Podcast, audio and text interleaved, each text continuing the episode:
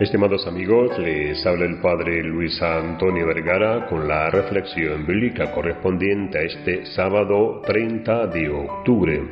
El Evangelio está tomado de San Lucas, capítulo 14, del 1 al 7 y luego versículo 11.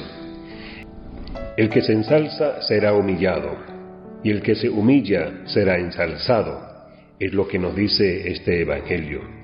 Y esta afirmación de Jesús nos invita a pensar en la importancia de la autoestima en nuestra vida. Qué importante es desarrollar una sana autoestima de nosotros mismos, de no creernos más de lo que somos, ni tampoco creernos menos, sentirnos profundamente amados, vivir la clave del servicio, de la humildad y de la entrega como modo de vivir nuestra vida, lo que nos toca hacer.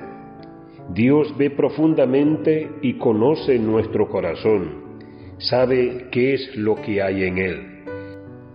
En otra parte indica que la súplica, la oración del humilde atraviesa las nubes. Qué hermoso esto, cuando alguien pide con humildad.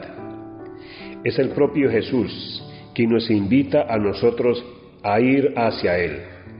Nosotros que andamos afligidos y agobiados, nos dice, vengan a mí, carguen de mi yugo y aprendan de mí, que soy paciente y humilde de corazón.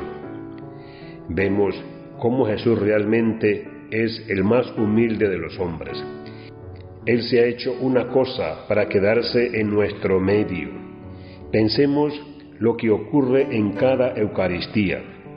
Su presencia es un pedazo de pan y un poco de vino. Si hay una humildad mayor que esa, que Dios mismo, creador de todo, lo visible y lo invisible, se haga una cosa, se presta incluso a la maldad humana de cometer sacrilegio. Sin embargo, Él es así realmente el más humilde de los hombres.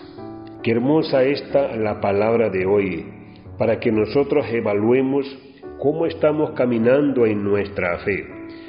Porque si no estamos entrando por esta puerta estrecha, no hay manera de entrar en el reino de los cielos. Hay que entrar por esta puerta estrecha, la humildad.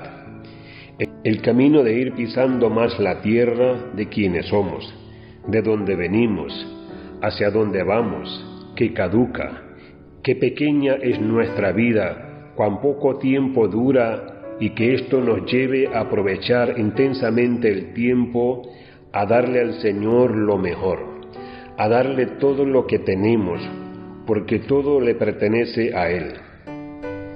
¿Qué hay que no haya recibido? Y si lo recibiste es porque te agrandas. Acá está el motivo más hondo de la humildad. Todo lo que somos, tenemos y podemos llegar a ser le pertenece al Señor.